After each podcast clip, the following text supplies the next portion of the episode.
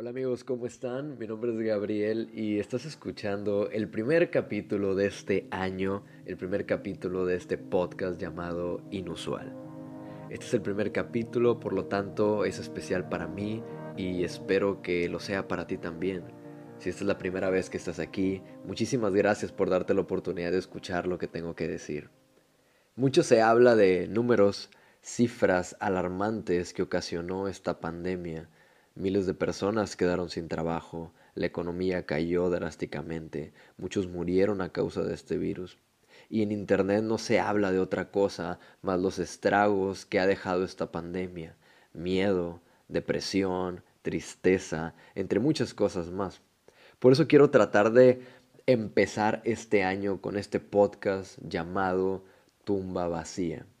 Si estudiamos la palabra nos damos cuenta de lo que Jesús pensó o dijo cuando hacía un milagro, pero poco se habla de lo que la gente pensaba, lo que la gente escuchaba o murmuraba de Jesús. Cuando él llegaba a un pueblo y la gente le pedía un milagro.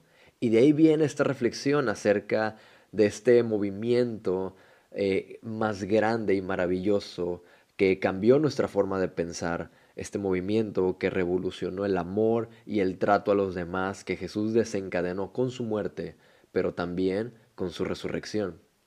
Y para empezar eh, con este capítulo, que de antemano tengo que decir que es corto, pero eh, mientras lo estaba escribiendo me encantaba. hay una frase que, que dijo el rey Herodes y quiero que la guardes durante este podcast. Cuando al rey Herodes le notificaron del nacimiento de Jesús, del nacimiento del rey, él dijo lo siguiente, mátenlo porque en este rincón del mundo hay espacio solo para un rey. Hablemos de números, estadísticas, hablemos de la gente que estuvo cerca de Jesús, lo que vieron, lo que escucharon, lo que pensaron mientras Jesús tenía esta misión clara de redimir a la humanidad. Lo que se decía de Jesús en las calles de la ciudad mientras él afirmaba haber sido enviado por Dios. La gente pensaba, vaya familia de locos y fanáticos. El número de discípulos que Jesús reclutó fue en total de setenta personas. El número de discípulos que lo defendieron de las autoridades, completamente ninguno.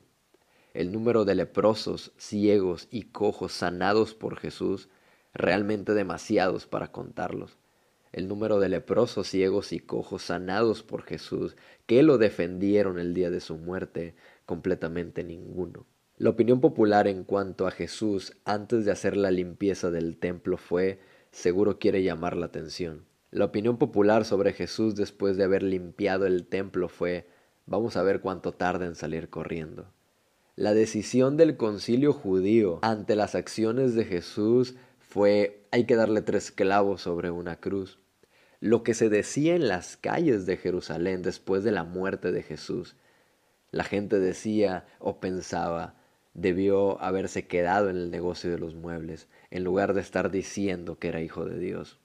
El número de veces que Jesús profetizó que él volvería después del tercer día, en total fueron de tres veces. El número de apóstoles que oyeron la profecía, todos el número de apóstoles que esperaron ante la tumba para ver si se cumplía dicha profecía, completamente ninguno.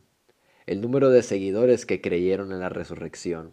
Bueno, ¿para qué nos hacemos? Realmente nadie creía en la resurrección cuando Jesús lo mencionó. Sin embargo, el movimiento que desató Jesús después de su resurrección, nadie lo podía parar. La creencia del filósofo francés Voltaire fue la siguiente la Biblia y el cristianismo habrán pasado de moda dentro de 100 años. Voltaire murió en 1778 y el movimiento continúa. Lo que afirmó Friedrich Nietzsche en 1882 fue lo siguiente, Dios ha muerto, el amanecer de la ciencia será el fin de la fe. Bueno, ¿qué creen? La ciencia ha amanecido y el movimiento continúa. La forma en que el diccionario comunista define la Biblia es la siguiente. La Biblia es una colección de leyendas fantásticas sin ningún respaldo científico. Pero ¿qué crees? El comunismo se está extinguiendo y el movimiento de Jesús cada día se vuelve más fuerte, De hecho, nunca ha estado más fuerte. Más de mil millones de hombres y mujeres tienen una relación con Dios. Y la pregunta es, ¿cómo explicamos que un movimiento no ha dejado de crecer desde hace dos mil años? La respuesta es que Jesús fue un hombre rústico. Nunca escribió un libro, nunca tuvo una oficina, nunca se alejó más de 300 kilómetros de la ciudad, sus amigos lo abandonaron, uno lo traicionó, aquellos quienes él ayudó lo olvidaron. Antes de su muerte ya había muchas personas que lo habían abandonado. Entonces, ¿qué hizo la diferencia? La respuesta, una tumba vacía que representa su muerte y su resurrección. Porque cuando Jesús murió, Él murió tu pecado. Cuando Él resucitó, resucitó tu esperanza. Y la razón por la que lo hizo es el rostro reflejado en tu espejo. Y el veredicto después de dos mil años es que Herodes tenía razón con eso que dijo. En este rincón del mundo hay espacio solo para un rey. Amigos, muchísimas gracias si llegaste hasta acá, muchísimas gracias por escuchar este capítulo, me honra muchísimo y si te bendijo tanto como a mí, compártelo con alguien más y nos vemos la próxima semana.